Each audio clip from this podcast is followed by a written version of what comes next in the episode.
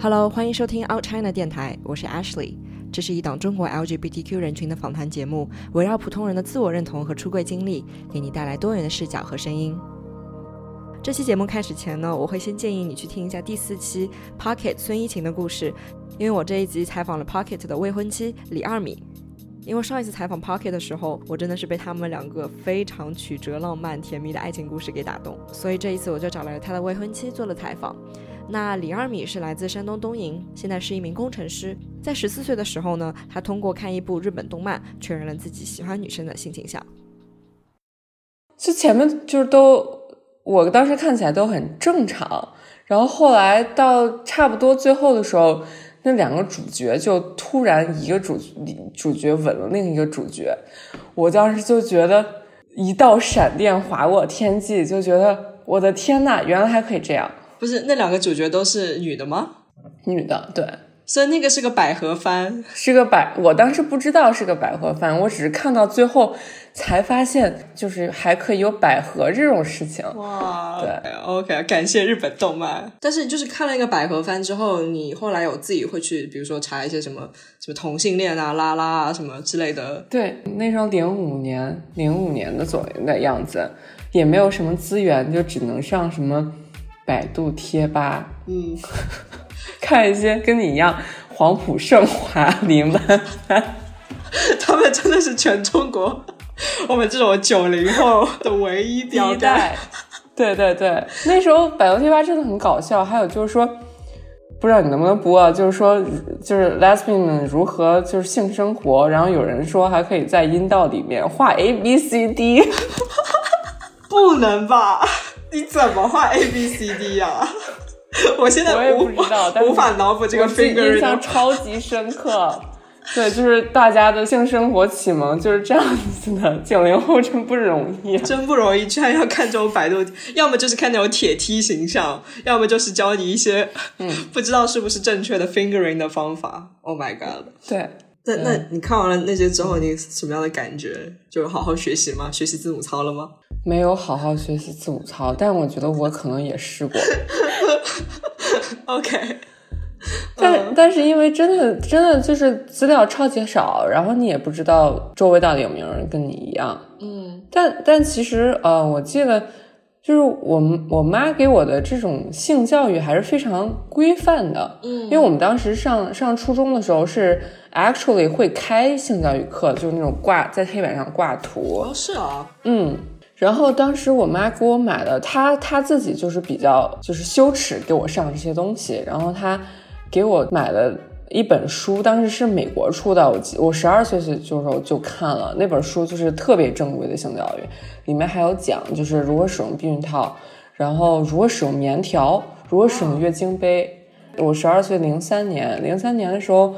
连月经杯是什么？我可能十年之后才见过。我们家还有海地性学报告，然后男人篇、女人篇。我当时上初中的时候也有偷看这些东西。对。你妈，你妈妈是做什么工作的？我妈是个老师哦，所以是不是老师，所以可以得到这种正规的教学资料？我不知道她怎么拿来的，就我们两个很少讨论这个东西，我也从来没跟她聊过性生活之类的。我们俩第一次聊性生活，可能还是我出柜之后，然后孙晴去我们家玩儿，然后我我妈在开车，我们两个在后座，她就跟我妈讨论性生活。我妈的性生活，我当时就想跳车，我说拉这玩跳下去。但他们真的是很自然，就没有什么羞耻感。所以很舒服，我觉得我妈看起来好像也挺舒服的，所以我很震惊。就你不舒服，我不舒服。哦，好吧。所以我觉得我从来没有觉得同性恋是个病，或者是应该被改变的东西。但同时，我也觉得。这个东西不好讲，我不知道怎么跟家里说。大学的时候，我们在一个工科中工程学校，其实感觉环境反而比高中更保守一些。当时我们学校有一对儿拉拉，就很明显。然后我记得我同班同学还讨论，就是这两个人是不是有病，是不是变态这样子。OK，嗯嗯。那可既然说到谈恋爱这一趴，我就觉得可以 Q 一下 Pocket。好。我们的故事就是我高中的第一个女朋友，嗯，是 Pocket 一直的好朋友哦，Oh my god！好了，我就我就感觉 drama 要出现了，你知道吗？我们俩故事真的非常 drama。嗯，哎，对，然后当时其实没有 drama，后来他出国了，然后我 pocket 在还留在东营。嗯，然后他就就我觉得对我来说是莫名其妙，他就突然开始喜欢我。嗯呃，然后他喜欢表的表达特别热烈，嗯，他就是那种就课间操，突然我后面人就换了，就变成了孙晴，然后就在哪儿都能感受到他炽炽烈的眼神看着我。但是可是你你那个时候的女朋友出国了，你们还是在一起吗？没有没有没有，出国前已经分手了。啊啊，OK，嗯嗯嗯，但他也不 care 是好朋友的前女友这件事情吗？对，我觉得你怎么也不 care 呢？而且当时还有男朋友，你知道吗？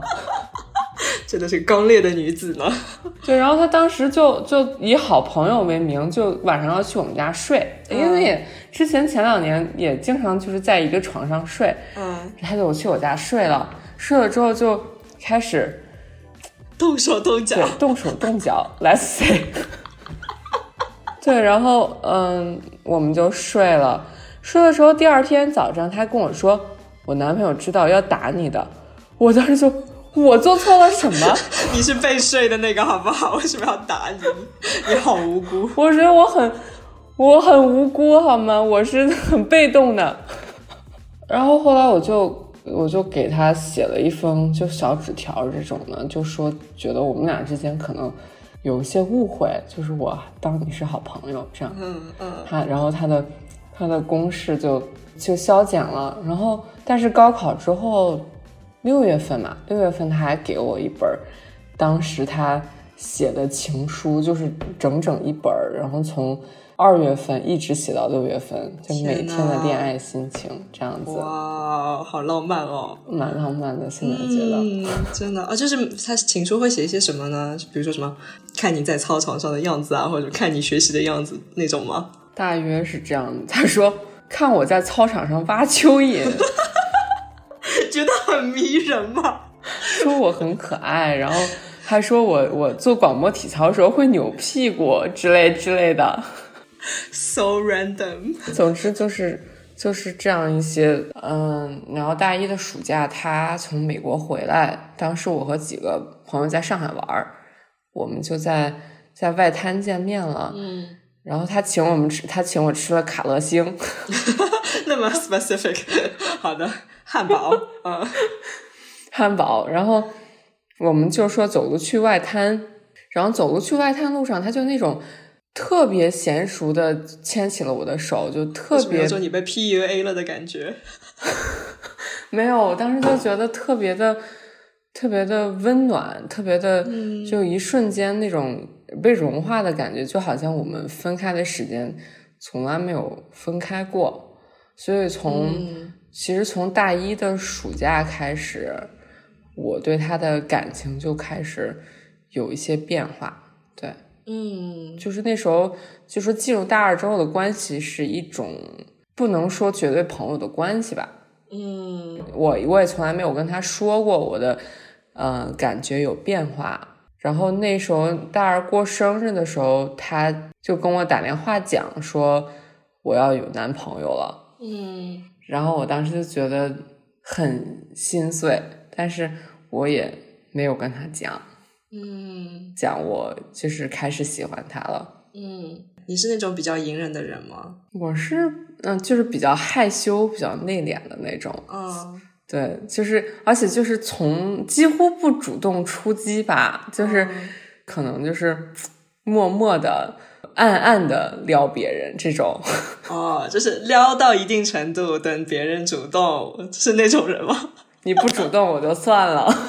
OK，嗯，但是然后后来那个大二的大二暑假，他又回国了。那时候是我上大学，就特别穷，嗯然后就每个月拿生活费，然后我他回来了，我我就嗯那那时候跑去见他都很苦。我当时买了站票，从南京坐火车坐到北京去看他，天，那要多少小时呀？好像十十个小时，我天，嗯，就那种连夜的火车去看他。呃，那时候就嗯大二那个暑假，我跟他表白了，我说就是我喜欢你，但是觉得就是 timing 和地理位置都让这个感情没有办法实践。但就是说，你作为一个什么很内敛的人，你那个时候是觉得忍不住了吗？就是一定想要把这份感情给表达出去吗？就 even 到那个时候，你知道他有男朋友，那时候大二见面之后，就是就会觉得真的真的很喜欢他，就觉得他很 attractive。我喜欢他那时候，我们已经做了四年朋友了。嗯，是那时候的那种那种质变带来的冲击力，我觉得非常强。就是四年的友情转化成的这种嗯感觉。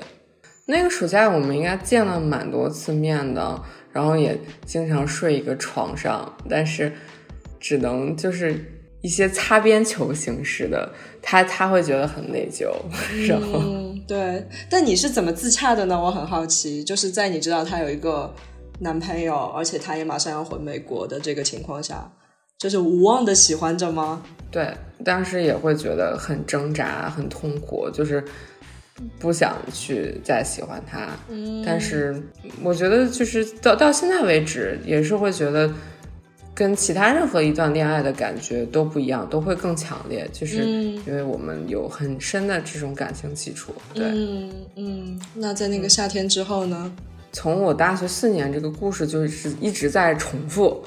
他春节他会或者是圣诞节回来，他夏天回来，我们就是有一种 summer 恋人的感觉。嗯反正我当时就比如说冬天的时候，他一般不回来。嗯冬天的时候，我那个学期成绩就会很好，然后也也会长胖。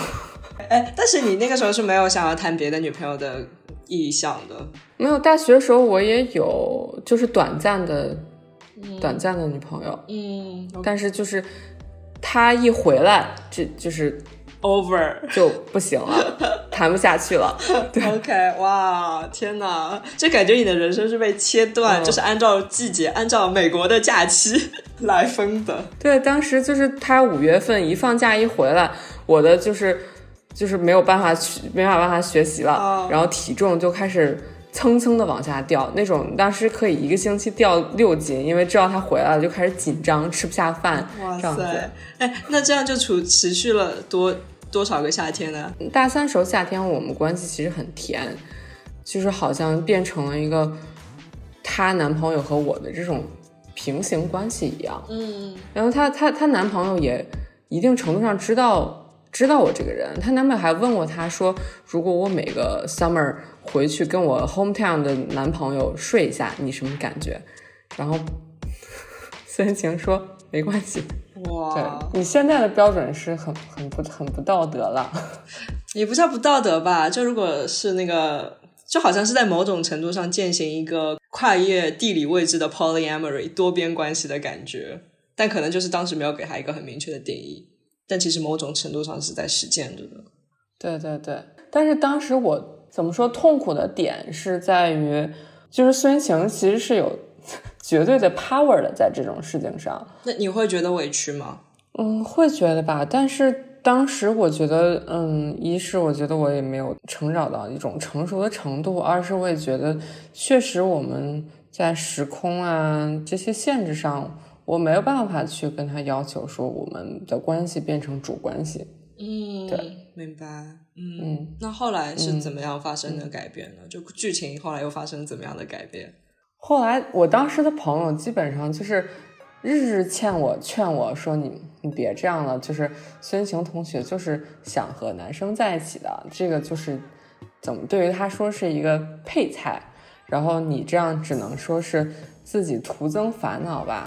后来我去了去了加拿大，然后当时很快就谈了一个很稳定的女朋友，我们在一起差不多三年时间。嗯，这期间就我研究生，呃，研究生毕业，然后直到找工作，开始工作，那三年可以说是对于我觉得自己得到所谓独立啊，或者是成熟的一个很关键的时期吧。但是这三年我们俩就见了一次面，对。哦，OK，因为当时我的女朋友知道孙晴这个人，然后就是是强力的手机管控，就是不哦，我觉得是会有很强的嫉妒心的吧，毕竟你们这个感情的历史比较的 epic，有很多很多。对对对，嗯，后来我跟一前十月份，我可以说是就是可能三年多，差不多第一次要回国，嗯，然后我就说孙晴，你要不要也回来，我们见一下，嗯，这样子。那时候我已经跟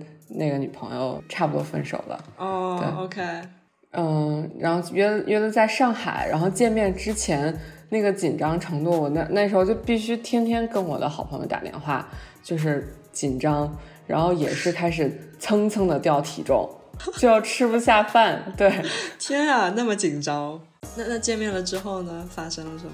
当时她她跟她前男友在一起差不多四年了，嗯我们见面之后，就是也知道是应该还是会要睡的。嗯，当时我们俩的一个共同的朋友，就我们两个还要隔着他坐，然后相互也不说话，就是只能对、一个人跟婷婷说话，另一个人再跟婷婷说话，然后也不对视，这样相互之间离得很远，可怜的婷婷。尴尬的汗都要出来了。然后我们就回酒店了，回酒店在在酒店的床上干躺着，就是很尴尬的两个人一起躺在一个床上聊天儿，聊到特别特别特别晚，就是有一搭没一搭，基本上说一句话之后，可能等十分钟，另外一个。另外一个人才回另一句，就是啊有，然后有一些就肢体的试探，这样，嗯，这样后来还是就是睡了。然后那那那在第二天应该是孙晴爸爸的生日，他他妈妈就叫他回北京。他说就是我们本来就在只能在上海，就是这好几年过去了，我们就只能在上海见这么几天。他妈妈叫他回北京，等于是我们在上海就只有这一天。我就说那没关系，我跟你一起回北京。然后我就立马买了高铁票，我跟他一起就回北京了。天哪，你真的是好爱他呀！哇塞，就觉得我们见面的时间不想损失他嗯这种感觉。嗯呃，总之就在是后来就见了三天，见了三天之后我就回家了。回家的时候，就是本来见面之前我就想好了，就是觉得孙晴是不可能认真的对待这个关系的。他一直觉得这是一个，就是在他的男女的异性恋关系之中的一个之外的一个配菜。所以我觉得我嗯应该也不要把这种见面，只只要把见面当成见面就好了，不要把它太当回事儿。嗯然后结果回了家之后，我就觉得非常非常想他。嗯，这种日思夜想，这种想听他的声音这种感觉，然后我就知道完了。哇，但这个真的持续了很久哎。你想从大学开始，大一的那个外滩牵手开始，然后再到研究生工作七八年，对，那时候有七八年了。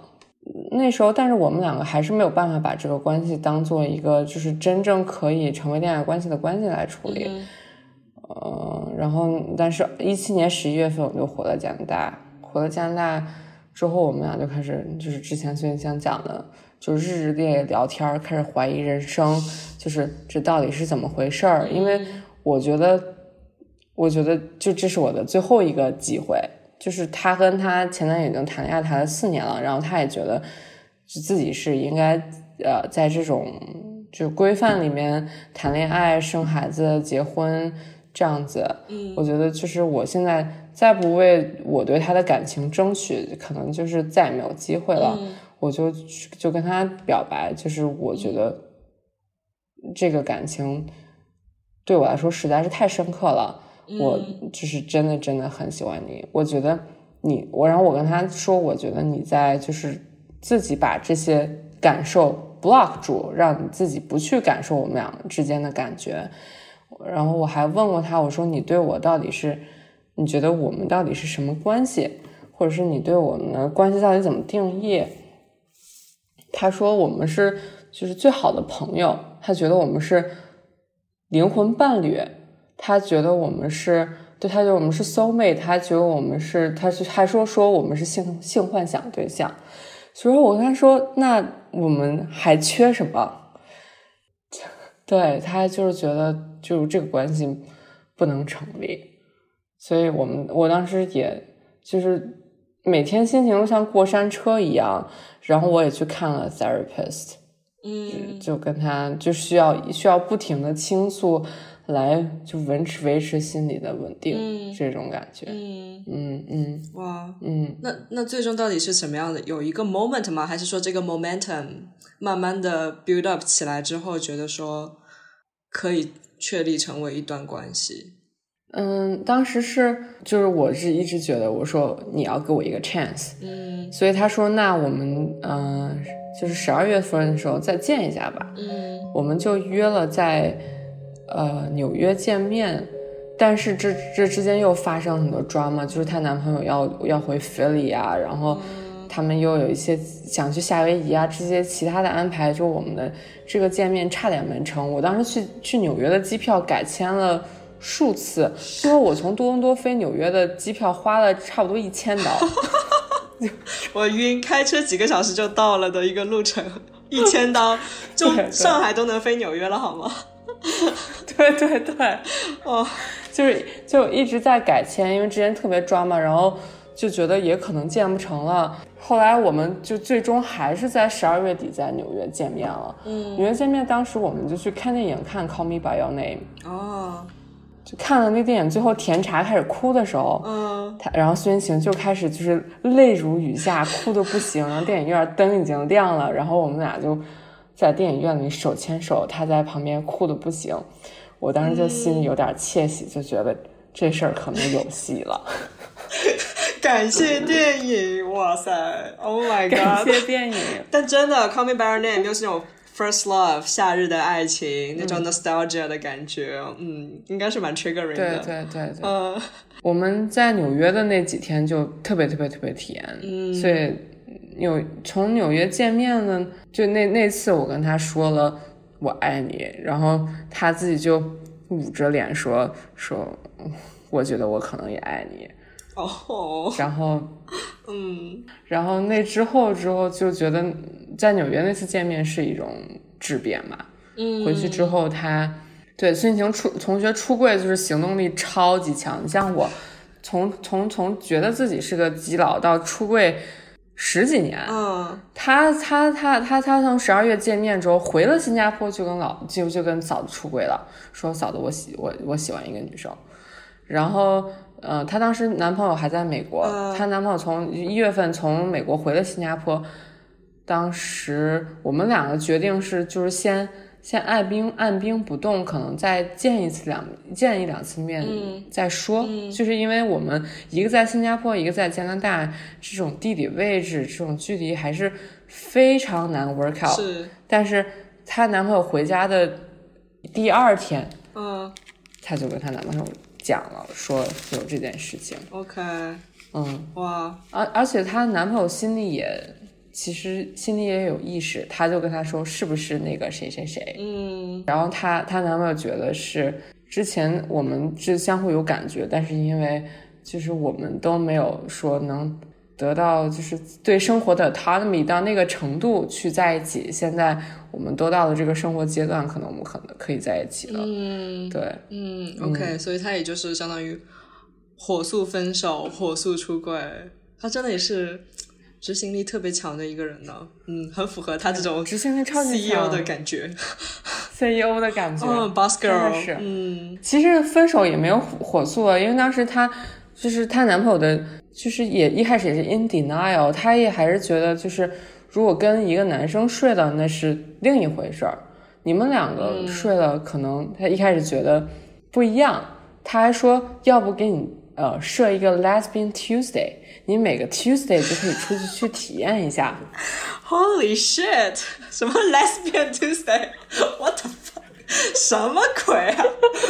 哦，每周有个 Happy Hour，你就可以跟 Lesbian 对，每周她说每个星期二我去打篮球，你就可以去 date 女生。哇哦，他也是真的蛮 desperate 啊、好吧，对他们还呃，反正他们俩一起也去就是看了 couple therapy，因为她男朋友当时也是真的，他们四年感就是感情也非常好，他也是非常不愿意承认关系的结束，也不愿意分手。嗯，当时我也很痛苦，就是就是每天都有新动态，然后每天都都都听说，就是都这样了，为什么还不分手？都这样了还还不分手？哇，你也是挺有耐心的，你你真是 play the long game 的。其实耐心也很难吧。当时我就是当时得出的怎么说经验，就是自己一定要就是 vulnerable，不可以因为你自己觉得受了伤害就变 defensive。当时因为她男朋友一直还想跟她继续一起签房子，签两年的合同，然后，呃，也不要分手，我就会觉得特别的着急，特别也觉得 hurt，所以就会想说一些言不由衷的，就去伤害这个男生的话，然后后来。就是我也每天跟朋友打电话，就朋友跟我讲，朋友是学心理学的，就讲我这样这样其实是只是一种防御机制，我应该呃在这种情况下跟他表达的是真的我怎么想，我其实只是因为在 being insecure，只是在呃希望他希望能能得到更多的爱这样子，所以就是转换一个表达方式之后。这这这个事情，我们俩的沟通也也高效了很多。对，嗯，对，哎，那所以就是后来就相当于是确定了关系，然后你就搬到新加坡去了吗？还是怎么样？等于一月份她跟男朋友讲，嗯，三月份我们又去在美国见面，见他之后，我就跟我们俩就相互讲了要不要做我女朋友，这样就确定了关系。嗯。后，然后就一直这样，就是一个月差不多飞来飞去见一次，一直一直到一八年九月份。一八年九月份我就搬出来，搬到新加坡了。嗯，对，你就是为了他搬到新加坡的吗？嗯嗯嗯嗯。OK，但你你是真的是就觉得是个为爱走天涯的女子呢？我我当时朋友就觉得啊，你们俩才在一起这么一会儿，你就要为他就是。远隔重洋搬到新加坡，然后又我朋友开始说你们 lesbians 真是受不了，真的，我就觉得没有什么好犹豫的，嗯，就是我们两个在一起，我觉得比任何事情都重要，就是 literally 任何事情，嗯嗯，我其实就是不是一个怎么说事业心之类的很很强的人。我觉得我是那种特别被浪漫主义洗脑的人，我是就是期待一种灵魂上的共振，嗯，共振的这样的一种爱情，觉得这是觉得我我一生能拥有的最快乐的事情。嗯，OK，哇，哦，那那你是相当于说确定了跟 Parky 在一起之后，然后才跟爸爸妈妈出轨的吗？你以前有想过吗？我。之前真的是没想过，因为我爸爸首先非常保守，我们家其实还是就是一个是老师，一个是医生，是一种非常保守的家庭。然后他们也经常催我结婚，还远隔重洋的给我介绍对象，然后经常说一些女孩子到你这个年纪真的都已经晚了。对，然后。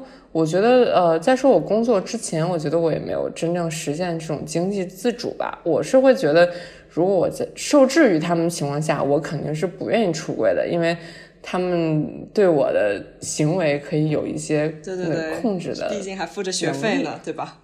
嗯，对对对对。然后孙行孙行火速的出柜，真的是属于给了我非常大的动力，因为。我之前周围也很少看到这种出轨成功的例子，然后孙行中火速亲戚朋友家人全都出柜，我真的是没见过，而且就是他就把完全是这种事情去 shame 化了，他就跟我讲说你自己不觉得这件事 shameful 东西，你去跟别人讲的时候，自然也就就是你自己带的这种自信的感觉也会影响别人，是的，是的，我觉得对，是特别改观我这件事情的。然后我们俩在一起之后，我第一个出柜的人是我上司，嗯，然后他就说，Wow, I'm so happy for you，这这这这个这个回复，然后周围的这些就是工科男同事，甚至也都非常的 chill，我就觉得可能真的很多，我觉得不可以讲的东西，都是我在给自己嗯自我设限。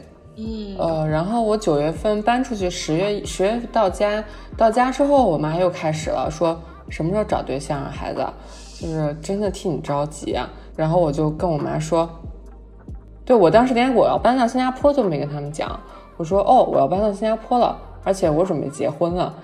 然后我妈说，天哪，两个炸弹一起放也是很，嗯，他我妈说跟谁结婚？我说跟孙怡晴。我妈第一个问题是真的假的？对啊，然后我就说是真的呀，然后我就说我们俩已经就是很很很多年都有情愫了，然后就是现在在一起，就是感觉真的很好，很认真。嗯，我妈说那行吧。啊，对，那我当时就是特，我一开始以为他会那种特别抵触，因为在我出柜之前，他这辈子也没有接触过任何同性恋。嗯哼，是，就是，对对，因为没有人出柜，其实不是周围没有，是真的没有人出柜。他就说，他现在还经常说，你看我这个同事，他是不是醒婚？然后他就给他他说，哎，你看这个我朋友的儿子做直播的这个，他是不是 gay？他的雷达一下子就打开了，一下就打开了。对他，他当时就反映说，说说说行吧，就是，但是还是觉得不敢相信。然后我们俩讨论很久之后，他还说，那谁买房子呀？谁提彩礼啊？哇，这个正统的直人思先想，要先要套入这个对这个范式，先要套进这个异性恋婚姻的范式，对异性恋的范式，对哇，对对对。但他不会，但是。但你以前有跟他交流过，你有什么情感经历吗？就是完全空白的情感历史，然后突然之间就丢入孙一晴这个人吗？对，然后他也就觉得还行，也没有对 drama，也没有闹什么的。对他没有 drama，没有闹。其实我觉得他反而反而可能是因为我跟孙晴不一样，孙晴之前一直有男朋友，所以跟他家里讲女朋友，他们就会觉得你有选择。然后我跟他讲，就其实我一直都是有女朋友的，我要跟孙晴结婚，他觉得。哦，因为就是天生如此，在就是中国的家长里是一个更好接受的概念，他还会觉得说，我终于不用孤独终老了，这是件好事儿。哇哇塞！可能我觉得也是，会不会是因为说他也对孙一晴比较的知根知底？毕竟你们是高中同学，他他也知道孙一晴是个好人、靠谱的女孩儿。不然如果是一个莫名其妙的人，他不认识，他也不会相信说可以跟你陪伴，让你不会孤独终老。我不知道，可能也有一部分原因吧。嗯，就出柜的，然后出柜第二天，孙晴就来我家了，我妈还开车，对、我们去出去玩儿，然后还进行了性生活的 在车里讨论讨论你妈的性生活。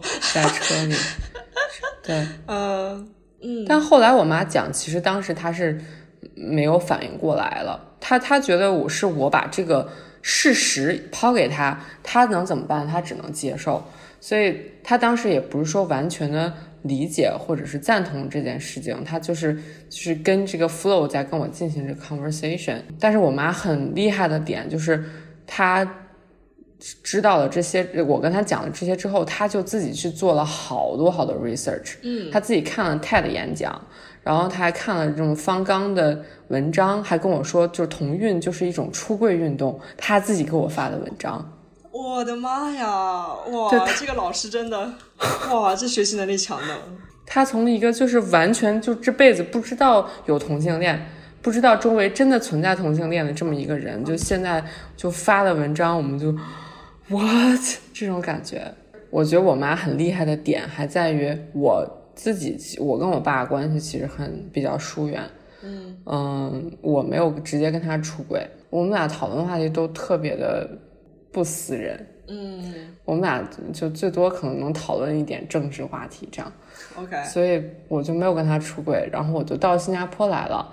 结果我妈跟他好几个好朋友，还有我小姨、我姨夫、我爸都讲了。哇，你妈是中年版本的孙一晴，她太牛了吧！所以就是她相当于她自真的自我学习了以后，然后给身边的人科普，帮你出柜。对对，还跟我安，还跟跟他们安利，就是还现在我我们家有个养生洗脑群，我妈还在经常在群里发这种科普文章，然后就逼我小姨看，然后我妈说她跟我爸讲了之后，我爸的反应就是哭了哭了一晚上，哭了一晚上，然后跟我妈说不想看这文章，他说就跟男人喜欢女人是一样的呗，我觉得他这话也非常有意思。所以这是接受的感觉吗？就也是算是接受了吧。嗯，对对，但我觉得如果我是个男的，然后我喜欢男的，他肯定说不出一样的这种事情，还是他以这句话确立了我的主体。嗯嗯，其实你真的就是你妈妈这个行为，我觉得真的是很很幸运了的。超级幸运，就而且我觉得我二十之前二十多年，我真的是误会了他，我没有给他这个机会。我觉得是我，反而是我不觉得我初中、高中或者大学时候可以出轨，但是我觉得我真的应该早一些跟他讲，这样我们这这些年也不用就是有这么多的秘密。我应该就是更相信他，给他这个给他这个机会。嗯，哇，哎，但是他跟你们家里其他人。他会跟你聊吗？说跟别人在讨论你是同性恋这件事情之后，家里别人的态度是怎么样的呢？有有，嗯，就是他的朋友也是反应反应不一。然后从小就认识我一个阿姨，就是说每个人都有选择自己生活的权利，然后说挺好的，好开明哦。对，她说，嗯，对，说去新加坡看他们走。然后，然后还有的阿姨就不想跟我不接这个话。然后我小姨他们是小姨开始觉得就是接受度还行，然后跟我姨夫讲之后又不太行了。但是现在现在我自己也跟我小姨聊过，然后我邀请他们来我们俩的婚礼，本来要在下周六，但现在不是了。嗯，邀请他来我们的婚礼，然后我小姨说，就是如果疫情允许，我们一定去。我当时就觉得啊，好感动，真的很感动呢。嗯嗯嗯嗯。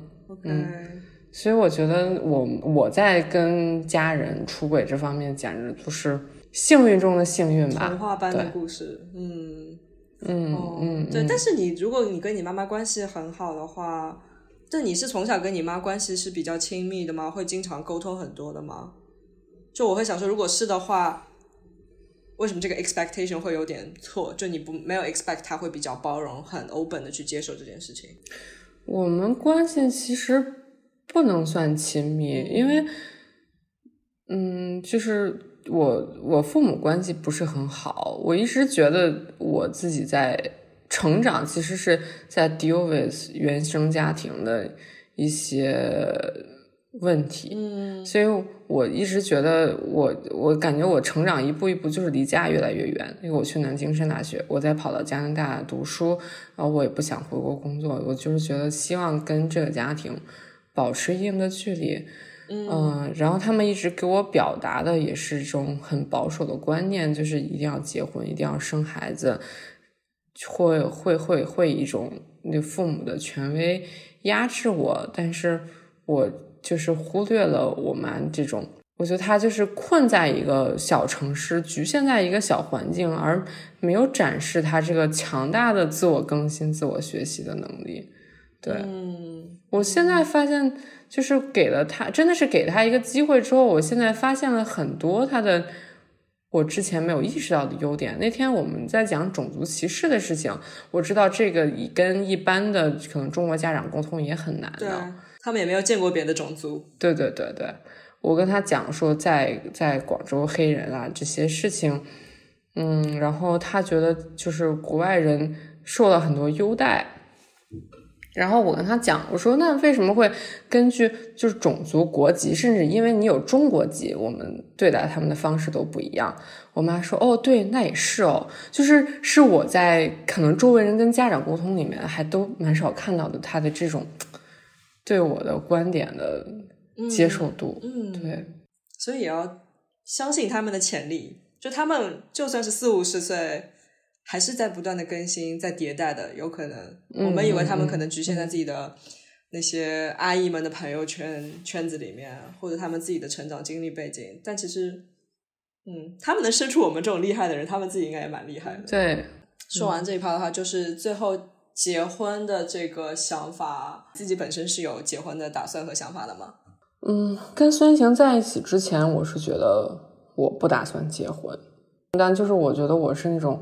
无可救药的浪漫主义者，我就希望那种。我觉得我跟孙晴想结婚，就是觉得我跟他在一起，我就能看到很一辈子很很很美好的生活。嗯，然后我觉得我能看到我们两个就一起成长的快乐。然后我觉得跟他在一起就是那种我越舒服的做自己，就觉得越被爱，所以就是觉得是一种没有办法想象一个更好的关系了，所以就是很想跟他结婚，就是很想就是跟大家宣告我们骄傲宣告我我们两个人在一起是这种感觉。Hello，谢谢你收听到这里。那如果你喜欢我们的节目，记得分享给你的朋友。如果你想要支持我们的节目，欢迎到爱发电这个网站上面搜索 Out China O U T C H I N A，给我们打赏。或者你有任何的建议或意见，也可以在微博上私信我。我的微博是橘子酱 Ashley，橘是简体的橘，Ashley 是 A S H L E Y。那今天的节目就到这里，我们下期再见，拜拜。